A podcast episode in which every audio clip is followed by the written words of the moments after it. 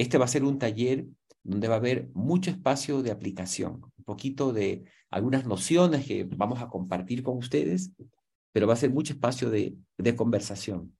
Y justamente el tema que les traemos para el taller de hoy es el diseño de conversaciones. Miguel, adelante.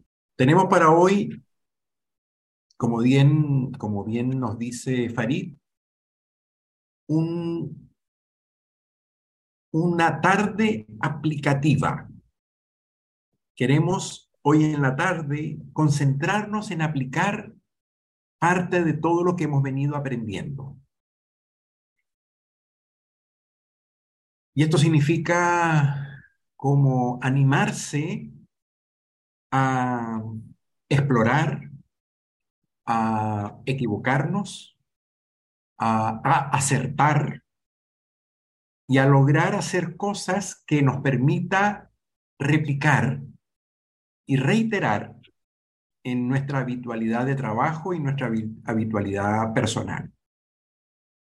Queremos pedirles que se pongan el, el, el, uniforme de científicos en el laboratorio. Recientemente fue inaugurado, creo habérselos comentado, el Museo del Fracaso en Suiza u Holanda, no recuerdo en qué país fue. Interesantísimo, el Museo del Fracaso o de los fracasos en donde están productos de Coca-Cola, de General Motors, de la Ford, en los que se invirtió mucho tiempo, trabajo y presupuesto y nunca se vendieron y fueron un verdadero desastre. Ahí están, emblematizados como algo que nos pasa a todos, pero que no solemos mostrar en un museo. Lo que no nos resulta, lo que no nos funciona aquello que, siendo objeto de tanta inversión de tiempo y recursos, al final terminamos con esta sensación agotada de decir, no era, no era lo que quería, no era lo que funcionaba. Y eso es parte de la vida, es parte de lo que digo nos constituye como seres humanos y sobre todo nos constituye como líderes conscientes. Estamos hechos de tanta, tanta, de tanto, no tanta, de tanto no logro, de tanto esfuerzo infructuoso, que los éxitos que logramos, bienvenidos sean, nos hacen tapar y olvidarnos de todos los ratos de no logro que también forma parte de lo que hacemos. Entonces, cuando los invitamos a ponerse el, el uniforme de científicos en un laboratorio, es jugar el juego de lo incompleto, de lo que me faltó, de lo que me hace falta agregar para finalmente obtener el resultado que quiero. Dense el permiso, además, de jugar hoy como ustedes han jugado en otras ocasiones y sobre todo como juegan los niños. Juegan en serio. Entonces, juguemos en serio. Juguemos en serio mirando esto que hoy les hemos traído, que el, título de la canción se llama Diseño de conversaciones. El primer día, la primera vez que nos conocimos, les dijimos, este es un programa que descansa en la competencia más importante que un líder necesita cultivar. Porque el hecho de que un líder sea un fenómeno conversacional no lo hace un experto conversacional. Cometemos tantos errores. Nos pasan tantas situaciones que no nos gustan, todas derivadas de nuestra enorme impericia o incompetencia en el acto de conversar. Y ojo, estoy hablando de mí. Estoy hablando de mis incompetencias, de mi impericia para conversar. Creo que el haberme hecho consciente hace unos 15, 20 años atrás, de lo que significa conversar y de todo lo que ocurre cuando conversamos, me abrió un camino. No me resolvió mis problemas. No pretendemos ir resolver los problemas a nadie. Solo me dio un camino, una posibilidad, una herramienta que me pertenece, que le pertenece a cada uno de ustedes. Y es la herramienta de aprender a hacer consciente lo que pasa cuando conversamos para construir conversaciones con sentido y con propósito. Algo que ustedes nos han escuchado muchas veces decir. Al final, la calidad de la vida, la calidad del trabajo, la calidad de lo que hacemos, depende en primer lugar de nuestra capacidad y calidad de conversaciones que construimos. Somos seres conversacionales. Lo que hacemos lo hacemos conversando.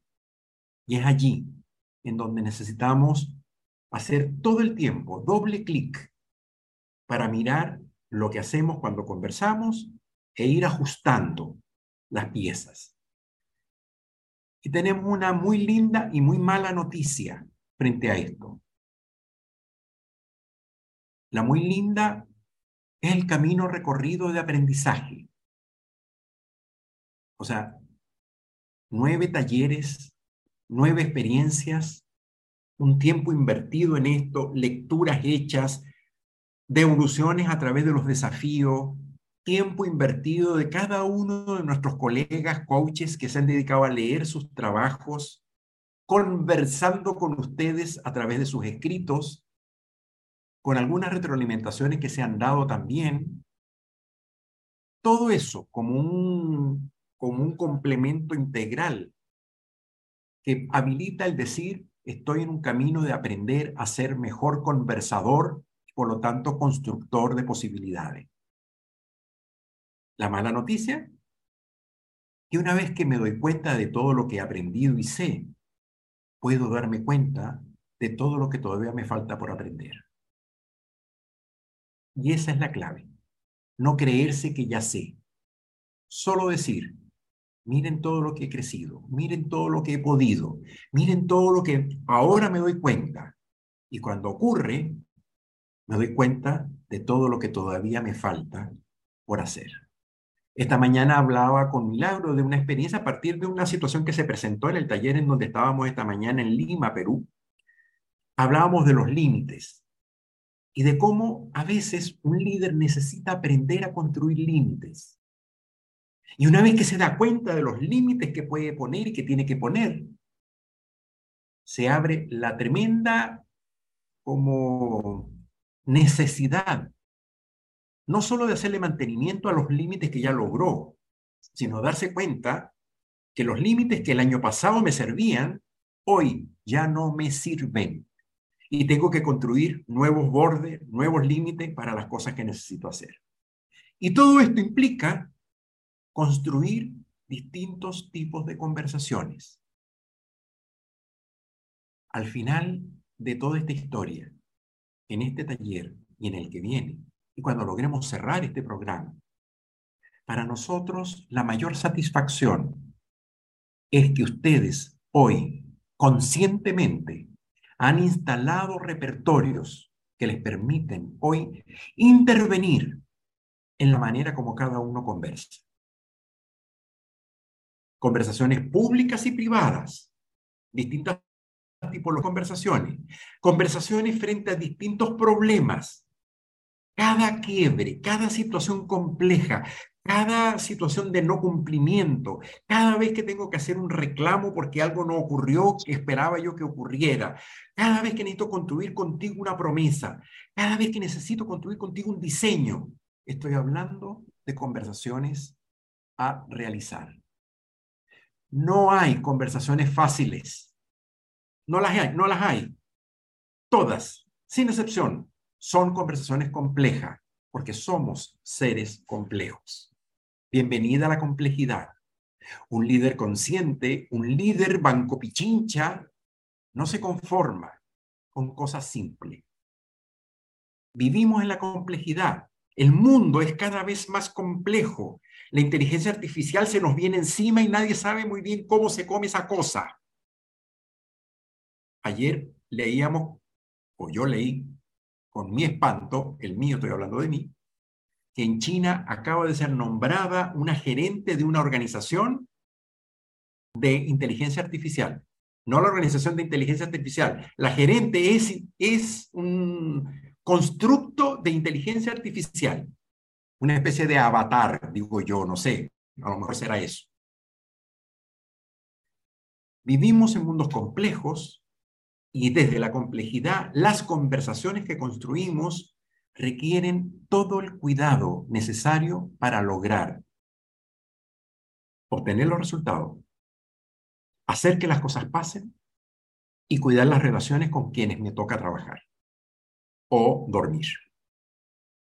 Ese es el propósito, ese es el sentido. Y ese es el sentido de la conversación que hoy les traemos para en modo laboratorio, ir explorando distintas posibilidades. Todo quiebre, todo problema que enfrentamos, que tiene eh, una presencia en nuestro trabajo, en nuestra dinámica de todos los días, muy probablemente requiere de un cierto tipo de conversación adecuado al problema que se nos ha presentado. Yo digo, generalmente, las malas relaciones, los conflictos, las situaciones de desencuentro que tenemos, ya sea en la oficina o en el comedor de la casa, son hijos derivados de malas conversaciones o de insuficiencias conversacionales. Y en esto es vital que cada vez que nos encontramos con una mala relación, con una mala conversación, con un mal resultado con alguien, aparezca esa pregunta que dijimos, creo que en el taller 3, 4, 5, ni me acuerdo cuándo. Frente a eso que me está pasando contigo, frente a esta dificultad de conversación que estoy teniendo contigo, la pregunta primera que se me aparece es, ¿no seré yo, Señor? Sospecho de mí de mi propia competencia para hacerme cargo de esto. Primera pregunta. Segunda pregunta. ¿Qué tipo de conversación me está haciendo falta para resolver esta situación que estoy teniendo?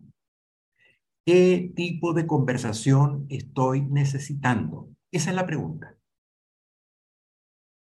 Y si no sé la respuesta, por favor, no estamos solos tengo a mis colegas, tengo a mi jefatura, tengo gente a mi alrededor con quien puedo poner el dilema y hacer la pregunta, ¿qué tipo de conversación crees tú que habría que hacer para enfrentar esta situación?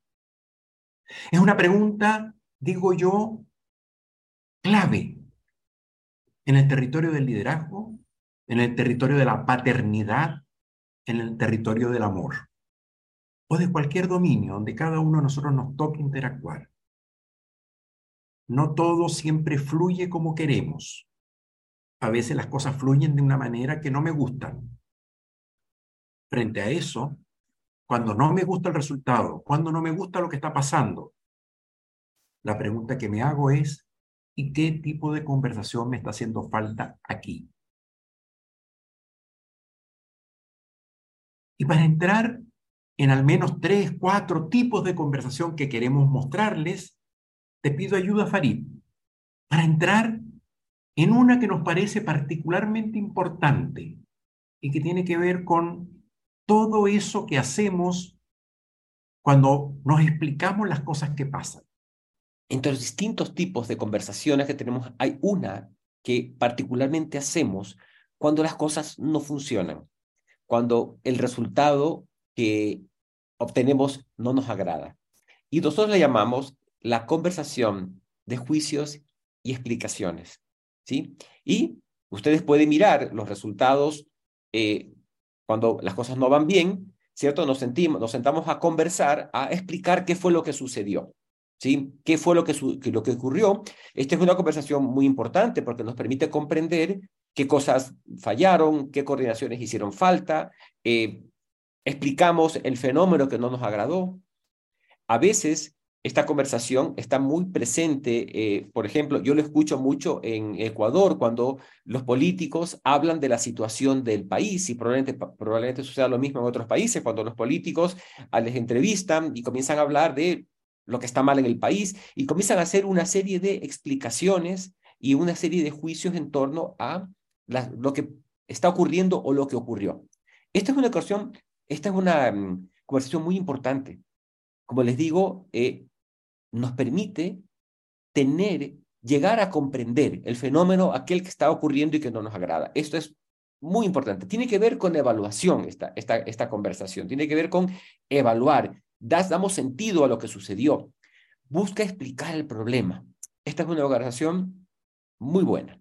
Ahora, esta conversación que hay que tenerla, ¿sí? Eh, tiene un riesgo. Y el riesgo de esta conversación es que se prolongue demasiado la, conversación de explicaciones, ¿de acuerdo? Y caigamos en algo que nosotros llamamos como una conversación tóxica. Perfecto. Esta, esta conversación, comenzamos a justificar, a justificarnos y aparecen palabras como es que, es por esto, ¿sí? En donde caemos como en un loop. Y puede ser que esta conversación de, de justificaciones sea hasta deliciosa tenerla, ¿no? Porque comenzamos, nos reunimos y hablamos y emitimos juicios, muchos juicios que emitimos eh, cuando entramos en el territorio de las justificaciones, suelen ser juicios, juicios infundados y tiene un riesgo, es empalagosa esta conversación, tiene el riesgo esta conversación de quedarnos pegados en ella. Entonces, fíjense, conversación de juicios y explicaciones es sumamente importante porque nos permite comprender y a partir de comprender lo que viene a continuación es una conversación de coordinación de acciones. O sea, hemos comprendido el problema, por qué se suscitó esta situación y a partir de ahora, bueno, ¿qué vamos a hacer? ¿No? Es lo que viene a continuación. Pero si el líder no está consciente de que esta conversación puede ser muy dulce y puede, podemos caer en una trampa, podríamos entrar en una conversación de justificaciones que a veces están presentes en los equipos de trabajo, en las organizaciones, en donde utilizamos el es que, nos justificamos, nos justificamos y nos quedamos ahí como engolosinados sin lograr salir de este loop y entrar en lo que vendría a continuación, que es una conversación que nos permita hacernos cargo de aquello que descubrimos. Decíamos, es importante entender, la explicación nos importa, pero la explicación requiere de dos condiciones fundamentales. Una, borde, tiempo, no más de cinco minutos de explicación, dependiendo del tiempo que tenga la reunión. O sea, ok, te voy a entender, pero vamos a usar cinco minutos para entender. Después de un cierto tiempo, la explicación deviene en un segundo elemento, riesgo, la, la sensación de justificación, el tobogán por el que se lanza la explicación y se convierte en justificación y, como dice Haroldo, al final termina siendo el argumento para mostrar que no se puede hacer lo que me estás pidiendo. ¿Sí? Borde para la explicación. Y si usted en algún momento no tiene la autoridad, pero se ve envuelto en una conversación de justificaciones, recomendación, dos puntos. Váyase, no participe, no sea parte de una conversación de justificaciones. Si escucha chisme, escucha el comentario, escucha lo mal que es rico hablar del otro y entrar en esa dinámica que puede ser muy dañina, sabrosa, pero dañina, cuando sienta que entra en esa conversación o que es parte de esa conversación, a tiempo salga. A tiempo ponga límite no participe. Si usted tiene la autoridad, entonces no solo no participe, intervenga para que deje de ser así.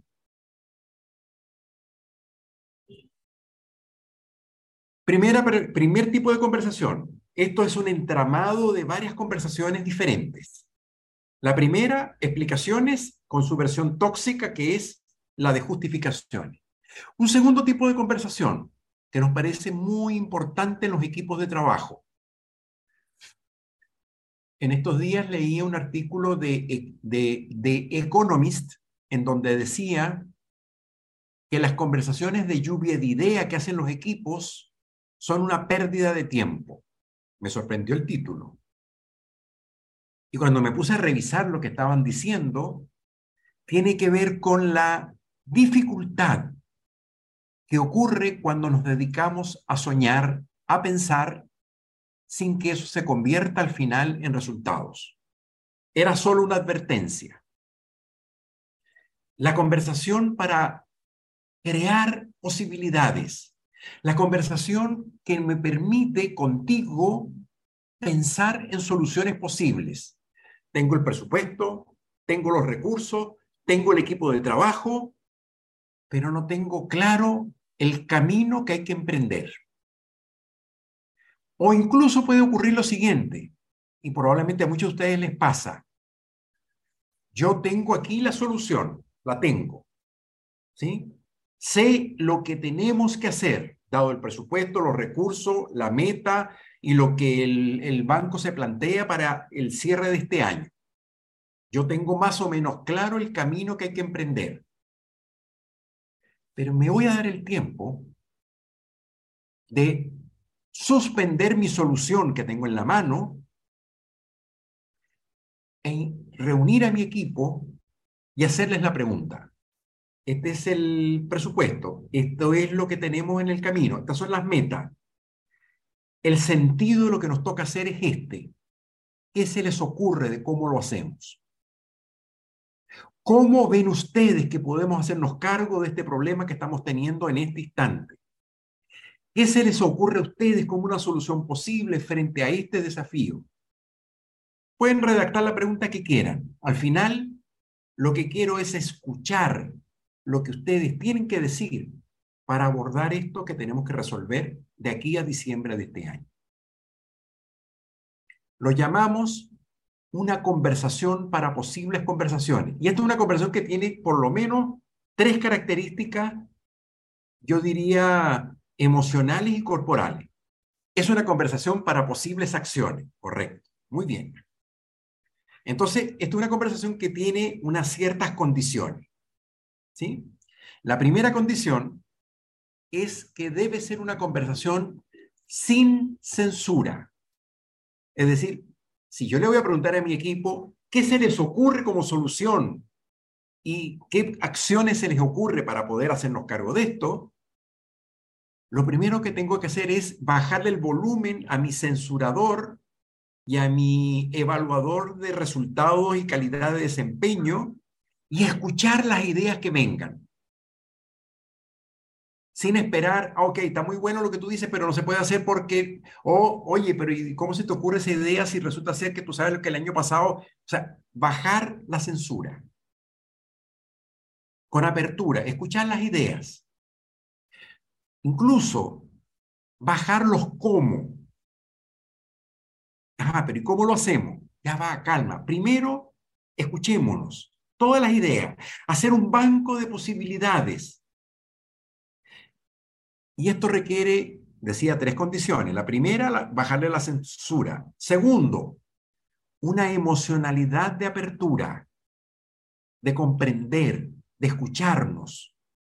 Es decir, por favor, a ver, todas, todos, ahora, en este instante, juguemos a poner un cuerpo que habilite una conversación con apertura. ¿Cómo sería una corporalidad de apertura? Quiero que nos veamos todos solo los pichincha. A ver, un cuerpo distendido, tranquilo, de apertura para escuchar. Incluso lo podemos exagerar un poco. ¿Sí? Extiendan la espalda hacia atrás, lo que estaban haciendo los coaches. Extiendan sus piernas hacia adelante en una postura cómoda. Busquen comodidad. ¿Sí? Cadera hacia adelante, piernas, piernas completamente sueltas. Eh, hagan un, un, movimiento de hombros para soltar tensión. ¿Sí? Eh, pecho extendido, cara abierta, expresión de ojos mirándonos, ¿sí? O sea, al final es un cuerpo sin tensión, disponible para escuchar lo que me tengas que decir como idea. Ok. Tres condiciones. Baja censura, emocionalidad de apertura y un cuerpo distendido, sin tensión, un cuerpo generoso para escuchar las ideas, incluso aquellas que cuando los escucho digo qué estupidez más grande. Pero no lo voy a decir, voy a escuchar. Voy a escuchar las ideas de cada uno. Porque al final, cuando todos nos vayamos escuchando y construyamos la sinergia de las posibles acciones para hacernos cargo del problema que estamos teniendo, se van a dar cuenta que no hay ideas estúpidas, que todo sirve, que todo se complementa y que de alguna manera podemos integrar o también respetuosamente desechar o priorizar y jerarquizar lo que puede ser más importante e impactante para resolver lo que tenemos que resolver. Conversación de apertura, con mucha, mucha generosidad para escuchar al otro. Desde allí, con esa disposición y con esa corporalidad de distensión. Me quedo con el, con el sabor de esas eh, posibles acciones que han en cada uno de los grupos han escrito, han definido. Fíjense en que la conversación de posibles acciones siempre termina, o casi toda conversación termina en una conversación de coordinación de acciones. Esta, esta conversación de coordinación de acciones fue, la trabajamos ya en el taller, los talleres anteriores, cuando veíamos el ciclo de la coordinación de acciones. Pero ese es el, quizás la conversación de coordinación de acciones es de las más poderosas acciones, eh, conversaciones que existen, porque nos permiten pues, avanzar hacia el futuro que deseamos. Entonces, ya están plasmadas algunas estupendas ideas que ustedes han generado. Paso siguiente es la coordinación de acciones y para ello, pues, nuestro compromiso de enviarles a ustedes eh, el resumen de lo que han trabajado y algunas otras recomendaciones nuestras. Entonces, otra conversación posible, importante, fundamental, que es luego de el reclamo, cuando veíamos el tema del reclamo, cuando veíamos las ahora eh, posibles acciones, es la conversación de coordinación de acciones. Esta conversación es fundamental tenerla, pero a veces no hay que apresurarla. A veces es importante hacer una generación de ideas, una como lluvia de ideas y como concretar en, algunas ideas que creemos que son posibles llevarlas a la acción. Y luego viene, pues, pues lo que estoy mencionando, la concretar a través de la coordinación de acciones, que hemos trabajado bastante en el taller anterior. Yo quiero referirme a otro tipo de conversación ahora, y para ello quiero eh, conectarles con la situación que a veces vivimos o tenemos con alguien en la cual sentimos que hay una dificultad relacional. Con un colega, eh, siento que no puedo conversar eh, cuando trato de explicarle lo que me pasa o lo que quisiera hacer, el otro me interrumpe, eh, no me presta atención, o cuando trato de conversar con alguien, eh, terminamos en, una, un mal momento, en una discusión, terminamos entrando en justificaciones y lo, tal vez a usted le pasa, a ustedes les pasa, que con una persona en particular sienten una dificultad para conversar.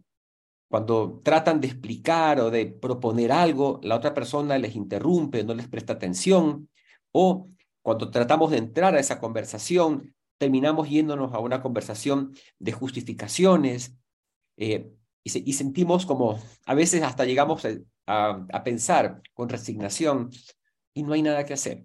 Pero las consecuencias de no poder conversar con una persona, con otra área, ya sea en el espacio profesional o, personal, afecta a los resultados y probablemente a los resultados de ambas partes.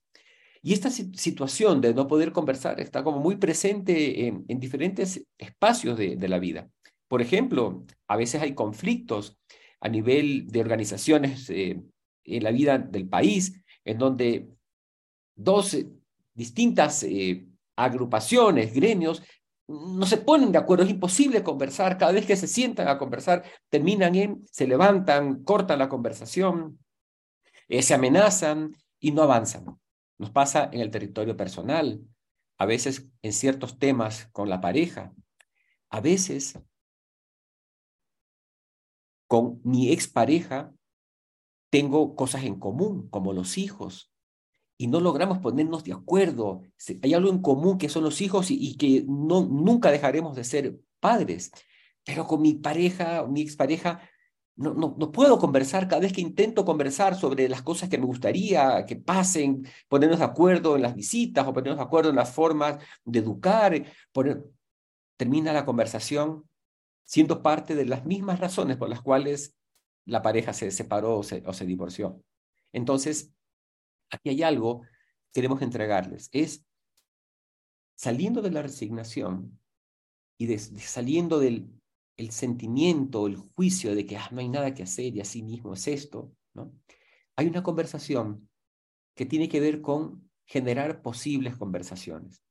Y la conversación de posibles eh, conversaciones lo que busca generar no es resolver aquello que nos genera la diferencia con el otro, sino es poder conversar sobre qué pautas, qué códigos, qué acuerdos podríamos mantener para realizar una conversación.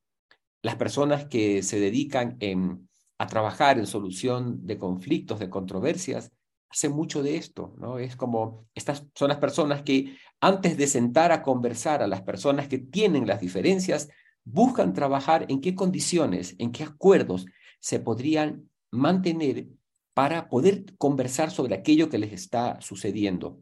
Y los acuerdos podrían tener, podrían relacionarse con cosas como físicas, logísticas, como cuándo lo hacemos, eh, con quién lo hacemos, eh, qué cosas eh, no quisiéramos que pase en esa conversación, qué cosas quisiéramos evitar que nos digamos, porque lo que nos interesa es como generar como un protocolo de conversaciones que nos permita, con ese protocolo instalado, poder aprovechar este protocolo para poder hablar sobre aquello que nos está sucediendo.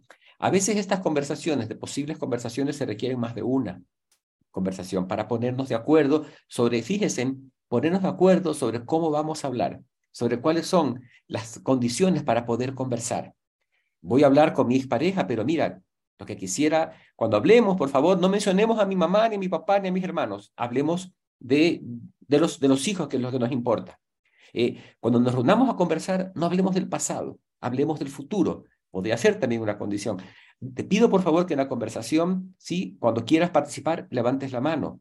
O, ¿qué tal si nos damos un tiempo? O sea, cada uno habla durante un espacio de tiempo para poder eh, conversar.